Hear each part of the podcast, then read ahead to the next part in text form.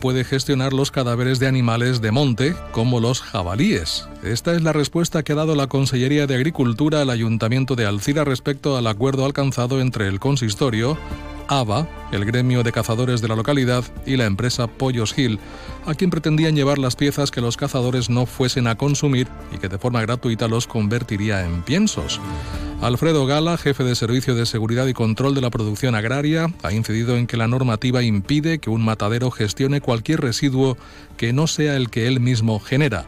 Considera que el Ayuntamiento de Alcira tendría que haberse asesorado bien antes de firmar este convenio. Nosotros no hemos amenazado de sanciones ni de nada porque no, no nos compite a nosotros. Nosotros lo que le hemos dicho es que esos cadáveres de jabalí no pueden gestionarlo a través de un matadero. Lo que no pueden ser los cadáveres que de animales que vienen del monte, que son otra especie diferente, que se gestionen a través de esas instalaciones, porque el matadero está autorizado para sus residuos. Eso tienen que gestionarlo con las empresas autorizadas para ello y con el visto bueno de medio ambiente.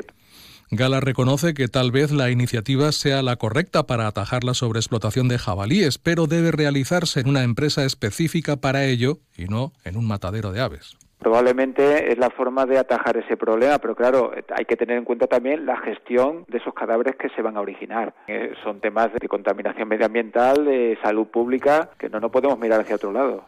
El ayuntamiento de Alcira pretendía con este convenio triplicar las capturas de jabalíes y poner freno a los problemas de seguridad vial y también problemas agrícolas que generan estos animales.